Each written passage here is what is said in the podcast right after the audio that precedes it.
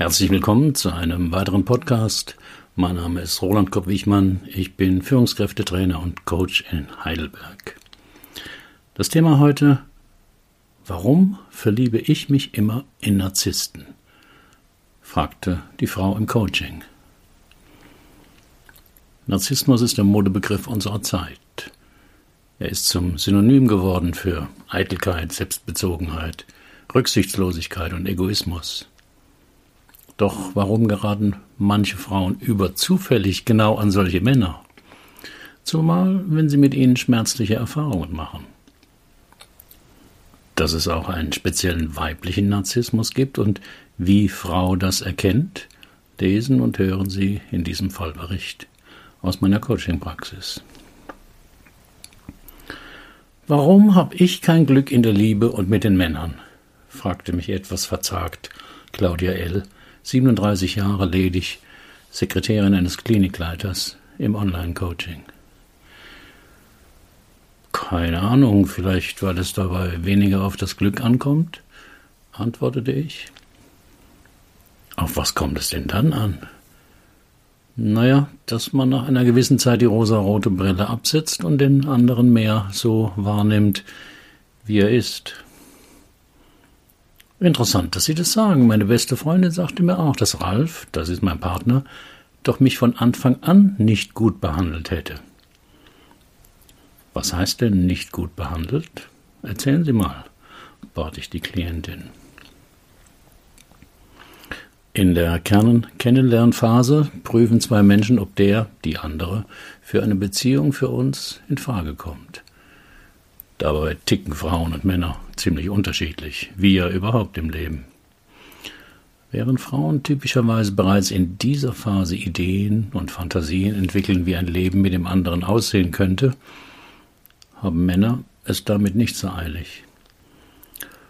Der Mann ist vielleicht noch mit der Trennung von seiner letzten Partnerin oder seinem Single-Dasein beschäftigt oder mit dem schlechten Abschneiden seines Fußballvereins und denkt gar nicht über eine mögliche Beziehung nach. Wir haben uns in einer Ausstellung eines Museums kennengelernt. Wir standen beide vor demselben Bild und er konnte den winzigen Text mit dem Titel und dem Entstehungsjahr nicht lesen. Ich habe ihm das dann vorgelesen, was da stand. Das war der erste Kontakt. Danach lud er mich ins Museumscafé ein, wo wir uns zwei Stunden lang angeregt unterhalten. Klingt nach einem schönen Kennenlernen, folgerte ich. Ja, das war es auch.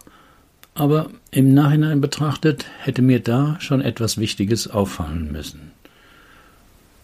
Was denn?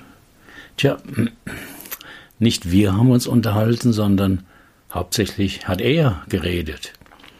Ich erfuhr viel über seinen Beruf als Professor für Kunstgeschichte an der Uni und über die nervigen Kollegen dort, dass er schon dreimal verheiratet war und von seinen Tauchurlauben in Ägypten. Ich weiß jetzt genau, wie der Fuchshai seine Beute erlegt. Das wollten Sie bestimmt schon immer mal wissen, frotzelte ich. Ja, genau, aber das fiel mir an dem Nachmittag überhaupt nicht auf. Ich war so fasziniert von ihm und hing die ganzen zwei Stunden an seinen Lippen. Er war so intelligent und auch so witzig. An dem Abend habe ich mich schon in ihn verliebt. In mein Coaching kommen öfters Frauen, die in einer unguten Beziehung mit einem Narzissten festhängen, sich trennen wollen und das nicht schaffen. Und die Schilderungen vom Anfang der Beziehung klingen sehr ähnlich.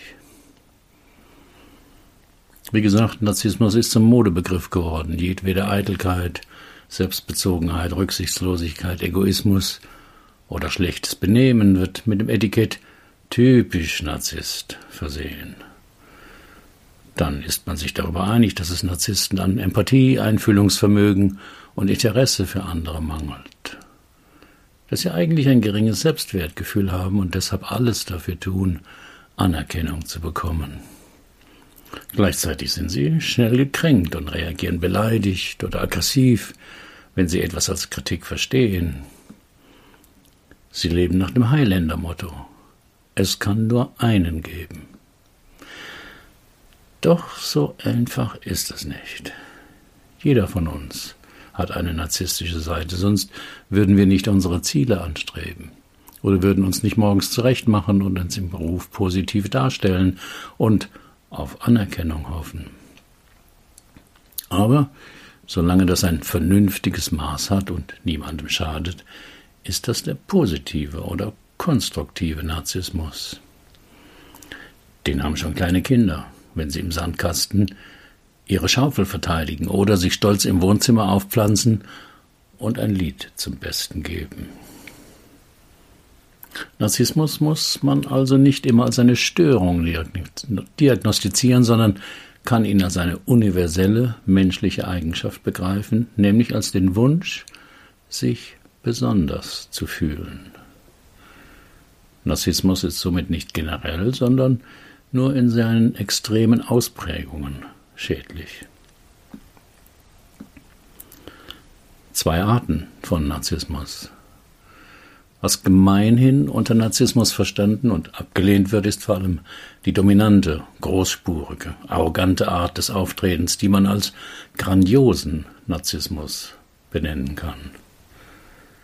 Solche Menschen, und hier sind es vor allem Männer, stellen sich innerlich auf ein Podest und wollen ständig bewundert werden. Beruflich sind sie meistens erfolgreich und in einer Führungsrolle, denn sie wissen, wie Menschen ticken und nutzen dieses Wissen für ihre eigenen Ziele. Sie können auch empathisch sein, allerdings missbrauchen sie diese Fähigkeit vor allem für ihre eigenen Ziele. Sie spüren sehr genau und schnell die wunden Punkte ihres Gegenübers und wissen, wie sie andere manipulieren können. Im persönlichen Kontakt wirken sie meist arrogant und überheblich, aber sie haben auch jede Menge Charme und Unterhaltungswert jedenfalls für viele Menschen. Daneben gibt es eine zweite Art von Narzissmus, den vulnerablen oder verdeckten Narzissmus. Manchmal wird er auch als weiblicher Narzissmus bezeichnet, aber er kann auch bei beiden Geschlechtern vorkommen. Menschen mit vulnerablem Narzissmus kommen einem im ersten Kontakt überhaupt nicht narzisstisch vor. Ganz im Gegenteil, sie wirken freundlich, angenehm, zurückhaltend, vielleicht etwas selbstunsicher oder konfliktscheu. Doch in ihrer Anspruchshaltung gleichen sie den grandiosen Narzissten. Auch sie sind äußerst selbstbezogen, haben grandiose Ansprüche an sich und andere und können sich schlecht in andere einfühlen, aber sie verbergen das geschickt. Auf einer Party unterhalten sich narzisstische Männer gern über Autos, über PS-Zahlen und Geschwindigkeiten. Ein verdeckter Narzisst in einer solchen Runde fällt dadurch auf, dass er sich von diesem primitiven PS-Geprotze deutlich distanziert. Ich verstehe überhaupt nicht, warum sich jemand einen teuren Audi kauft. Ich fahre einen acht Jahre alten Opel und komme auch überall hin, wo ich will. Man kann vermuten, dass die vulnerablen Narzissten sich nicht trauen, offen in Konkurrenz mit den anderen Männern zu gehen, sondern scheinbar das Kampffeld verlassen, indem sie eine höhere moralische Position einnehmen, von der sie dann auf die primitiven anderen herabblicken. Doch auch bei einem vulnerablen Narzissten kann man mit der Zeit entdecken, dass hinter der gezeigten Angepasstheit ein unangemessenes Anspruchsdenken hervortritt. Dann reagiert sie eher äußerst empfindlich auf kleinste Irritationen und Zurückweisungen. Oder er verurteilt andere Menschen schnell als feindselig oder selbstbezogen, verhält sich seltsam reserviert oder zieht sich zurück, ohne Angaben von Gründen, reagiert ähnlich beleidigt oder aggressiv wie die grandiosen Narzissten. Wie erkennt man einen Narzissten? Eigentlich sehr einfach, denn egal um welches Thema es geht, es geht immer nur um ihn. Das ist mir auch aufgefallen. Bei unserem ersten Treffen dachte ich auf der Heimfahrt im Auto, dass ich jetzt zwar viel über ihn gehört hatte, Sein Beruf, seine drei gescheiterten Beziehungen, seine Pläne für die nächste Zeit, aber er kaum etwas von mir wusste. Vermutlich, weil er sie nichts gefragt hat, oder? Stimmt, das fiel mir aber denn hinterher auch auf. Aber trotzdem haben sie sich weiter mit ihm getroffen. Ja, und es war jedes Mal gleich. Er redete und ich hörte zu. Haben Sie denn eine Idee, warum Sie das immer mitmachen? Nein, keine Ahnung. Sie müssen aber einen guten Grund haben, einen heimlichen Gewinn, denn sein Verhalten ärgert Sie ja. Aber Sie nehmen es in Kauf. Die Frage ist, Wofür?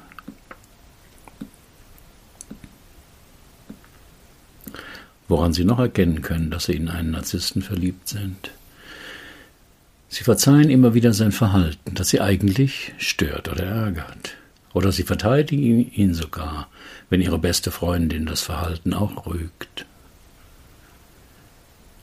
Sie fühlen sich häufig kontrolliert. Egal, ob Sie länger telefonieren oder zehn Minuten später von einem Meeting kommen, ihr Partner argwöhnt, dass sie ihn hintergehen. Wenn ihre Freundinnen sie vor dem Mann warnen, nehmen sie das nicht so ernst und vermuten, dass sie sie um ihren tollen Partner beneiden. Sie kontrollieren oft, was sie sagen und wie sie es sagen, um nicht sein Missfallen zu erregen. Ihr Partner kritisiert oder demütigt sie vor seinen Freunden oder seiner Familie. Er geht offen und heimlich fremd. Sprechen Sie ihn darauf an, erklärt er, dass es an Ihnen liegt, weil Sie zu viel oder zu wenig wiegen, nie Zeit haben, im Bett langweilig sind und so weiter. In allen Situationen versucht der Narzisst, die erlebte oder fantasierte Kränkung zu verkleinern oder abzuschwächen, entweder indem er andere beschuldigt oder angreift oder indem er sich über den anderen lustig macht.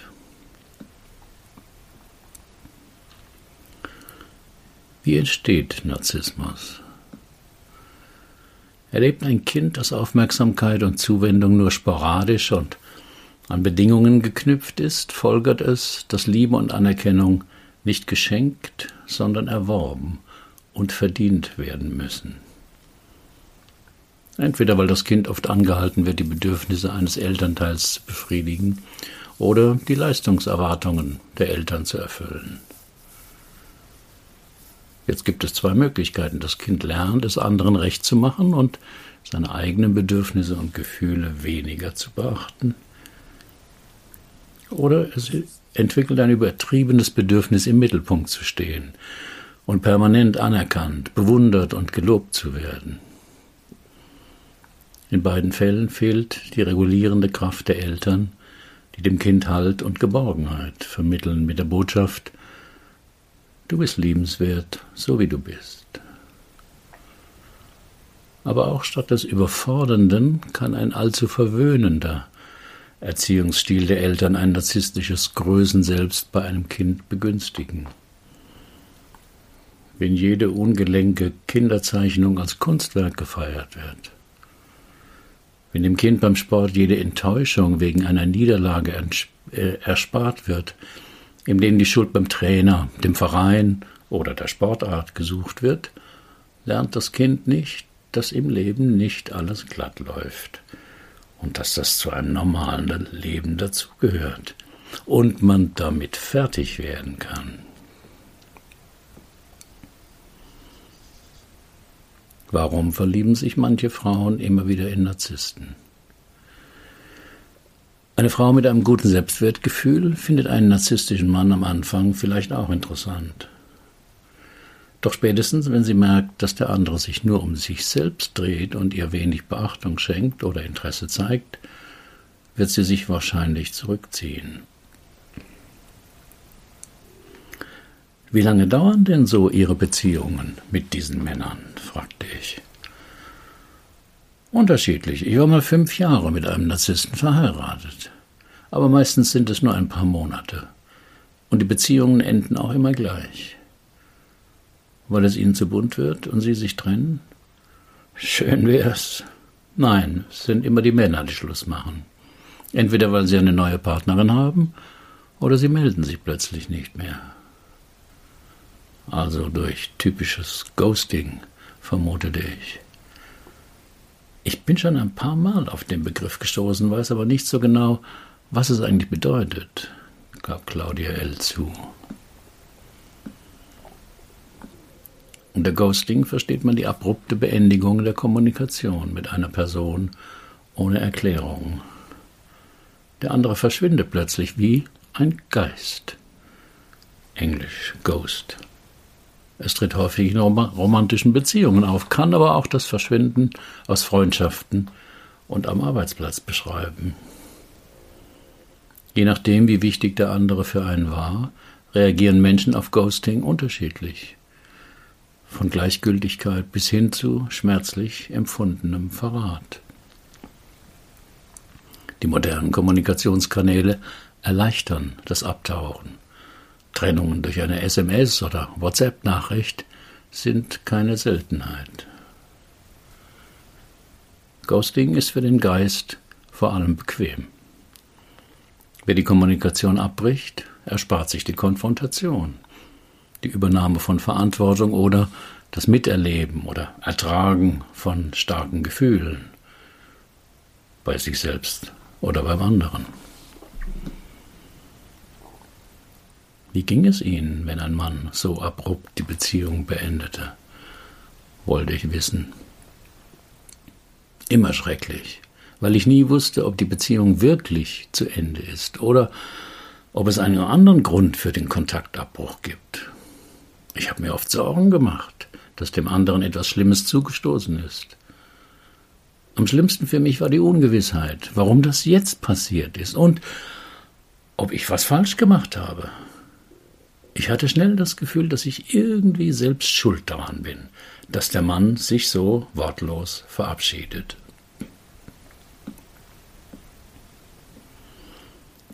Wie man das Lebensthema bei Klienten heraushört. Das Lebensthema einer Klientin ist eine emotional fest verankerte Überzeugung, für die früh in der Kindheit eine Überlebensstrategie gefunden werden musste. Typischerweise halten wir an diesen Strategien fest, weil sie sich bewährt haben, aber eventuell gar nicht mehr notwendig wären. Einige Beispiele dafür. Ein Kind kommt ungeplant auf die Welt und erfährt das mit sieben Jahren. Die Überzeugung, eigentlich bin ich unerwünscht. Die Strategie, ich darf niemandem zur Last fallen. Am besten man bemerkt mich gar nicht. Oder die Eltern leben eine pazifistische Weltsicht und streiten sich nie. Die Überzeugung, die entstehen kann, Aggression ist böse und muss unterdrückt werden. Die Strategie könnte sein übertriebener Altruismus, der von anderen aber ausgenutzt wird. Oder die Ehe der Eltern ist nicht gut, worunter die Mutter besonders leidet. Die Überzeugung könnte sein, Papa macht Mama nicht glücklich, dann muss ich das tun. Und daraus folgt die Strategie, sich die Interessen der Mutter zu eigen machen und sich nicht ablösen. Oder ein leistungsorientierter Vater hält wenig von seinem Jungen, bei dem die Überzeugung wächst, mein Vater glaubt nicht, dass ich in irgendwas richtig gut bin.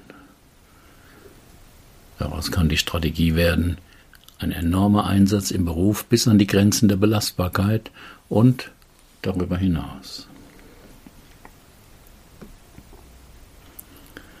In meiner Fortbildung Lebensthemen klären lernt man auf bestimmte Worte oder Formulierungen zu achten um herauszuhören, welche Überzeugung hinter einem Verhaltensmuster der Klientin stecken kann. Bei Claudia L. war es der letzte Satz, der mich aufmerken ließ. Sie sagten gerade, dass Sie schnell das Gefühl hatten, dass Sie irgendwie selbst schuld daran wären, dass der Mann sich so wortlos verabschiedet. Was finden Sie daran so seltsam? fragte die Klientin zögernd. Na, Sie könnten ja auch denken, was für ein Arsch ist das denn, mich einfach so abzuservieren? Das würde mir im Traum nicht einfallen, stammelte sie. Ja, stattdessen suchen sie automatisch die Schuld bei sich. Stimmt, das tue ich meistens, auch mit anderen Menschen. Fällt Ihnen was ein dazu? Versuchte ich bei der Klientin einen inneren Suchprozess zu starten. Hm, nein, da fällt mir eigentlich nichts ein dazu, sagte sie nach einer längeren nachdenklichen Pause. Zum Lebensthemencoaching braucht man oft den Spürsinn eines Detektivs. Denn es geht um winzige Spuren, kaum bemerkte Details, die für sich betrachtet erstmal keinen Sinn ergeben. Erst wenn man sie in den richtigen Zusammenhang stellt, findet man den roten Faden. Im Fragebogen haben Sie erwähnt, dass Sie immer im Schatten Ihrer größeren Schwester standen. Wie meinten Sie das? Naja, nach zwei Brüdern war meine Schwester sehr gewollt und bald der Star in der Familie. Sie war wie meine Stiefmutter sehr musikalisch, sang sehr schön und spielte schon als Kind gut Klavier. Später veranstalten meine Eltern dann oft das Hauskonzert, wo die beiden dann auftraten. Und was war ihre Rolle dabei? Ich machte die belegten Brote und sorgte für die Getränke. Mein Vater und die Brüder machten Konversation. Da blieb ja nur ich für die Frauenarbeit. Wie fanden Sie das? Zutiefst ungerecht. Aber was sollte ich machen? Ihre Geschichte erinnert mich an das Märchen vom Aschenputtel. Das war damals auch mein Lieblingsmärchen, rief die Klientin aufgeregt. Dann wird vielleicht auch klarer, warum Sie immer wieder auf narzisstische Männer hereinfallen, wagte ich eine vorsichtige Deutung. Sie meinen, ich warte auch auf einen Prinzen, der mich auf sein Schloss führt?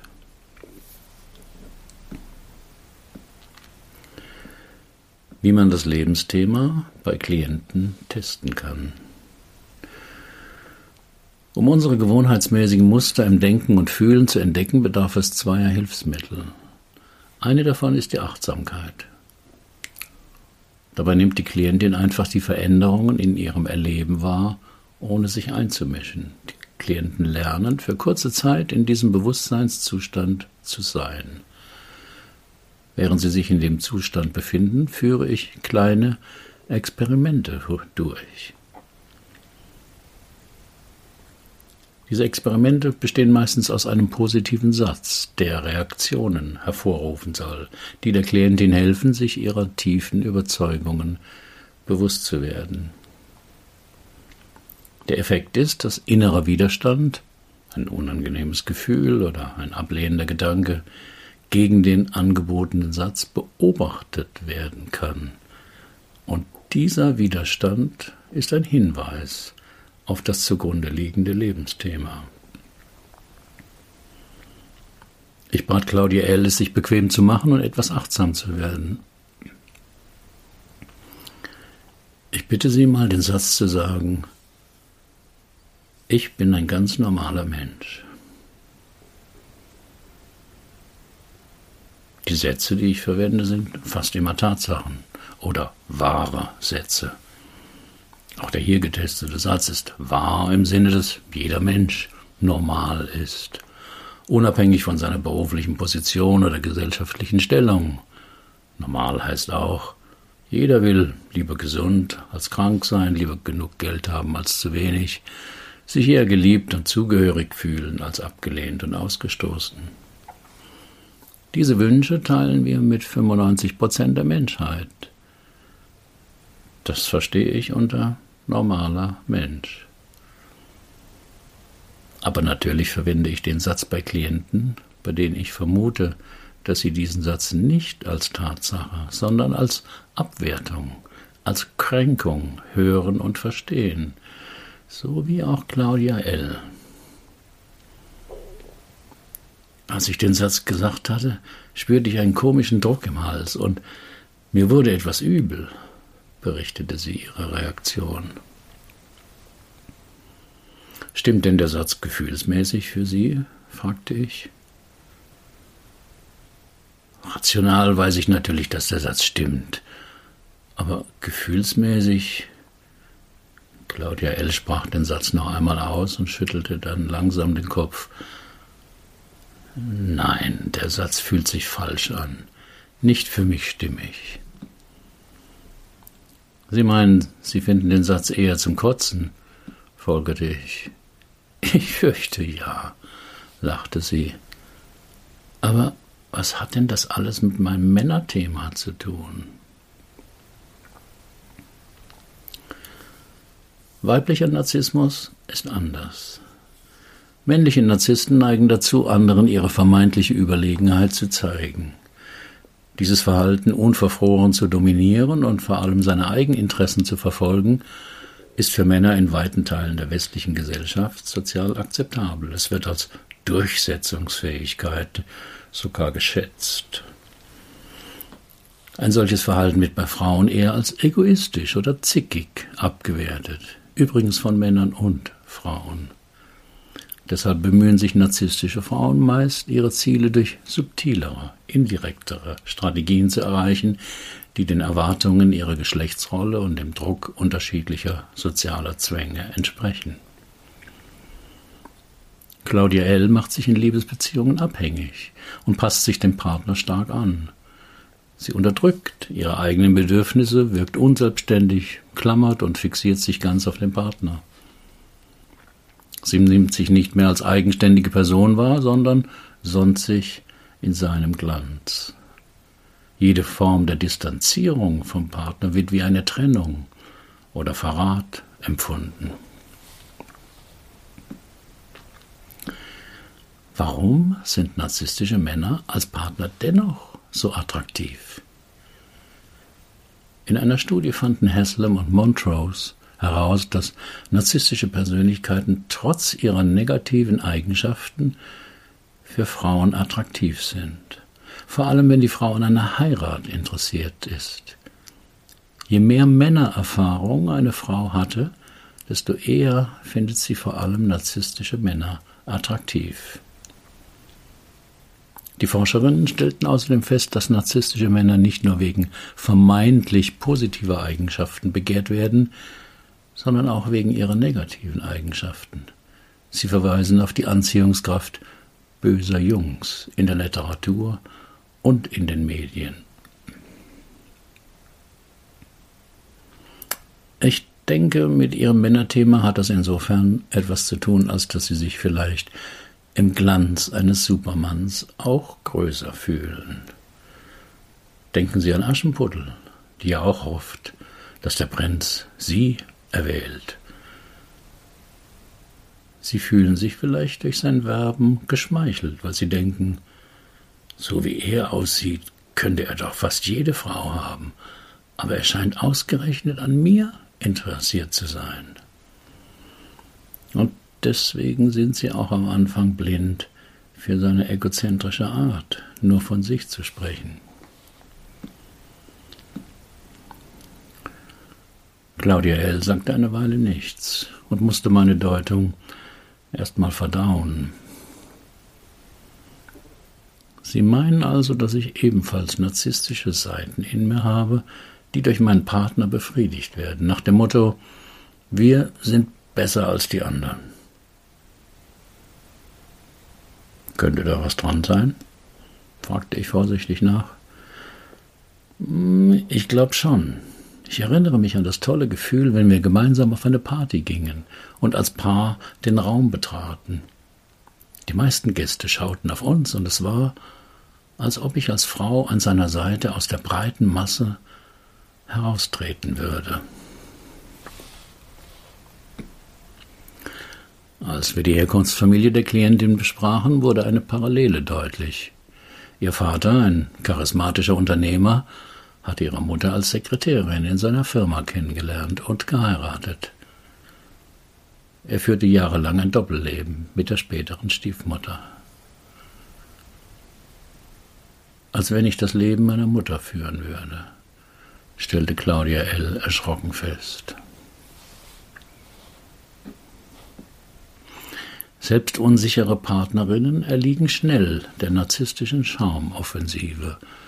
Sie können sich auch lange bei Narzissten wohlfühlen, weil deren bestimmende Art kann ihnen Entscheidungen abnehmen.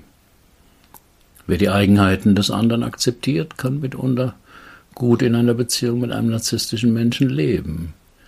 Doch auf die Dauer fühlt man sich nicht wirklich wertgeschätzt und respektiert denn die eigenen Bedürfnisse werden selten erfüllt und der Partner neigt dazu, seinen eigenen Selbstwert auf Kosten der Partnerin zu erhöhen.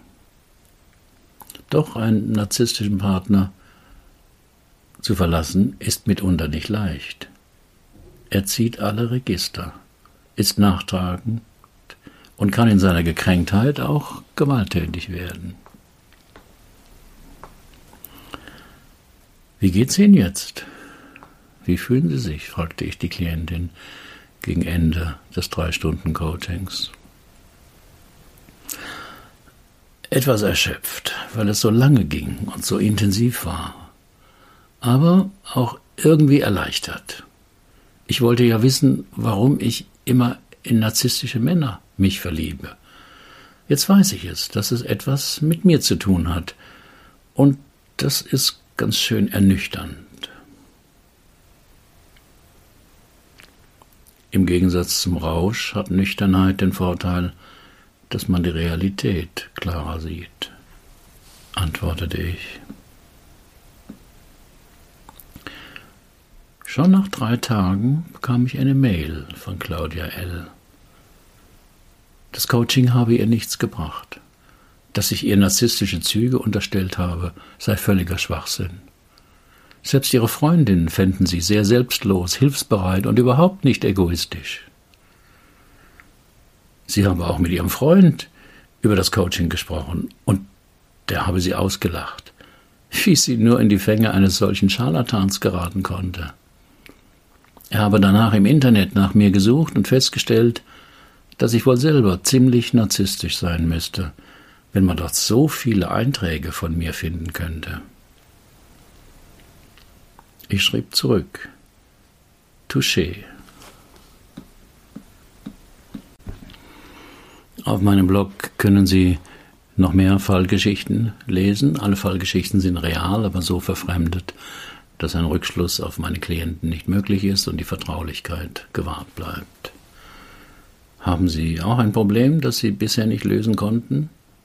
Dann buchen Sie auch ein 3-Stunden-Coaching oder buchen Sie mein Online-Seminar Lebensthemen klären. Wir finden die Lösung dort, wo Sie noch nie gesucht haben. Sind Sie Coach oder arbeiten Sie intensiv mit Menschen und wollen lernen, auch so zu coachen? Ich biete eine Fortbildung an zu diesem Ansatz. Alle Informationen auf meinem Blog. Herzlichen Dank für Ihre Aufmerksamkeit. Bis zum nächsten Mal.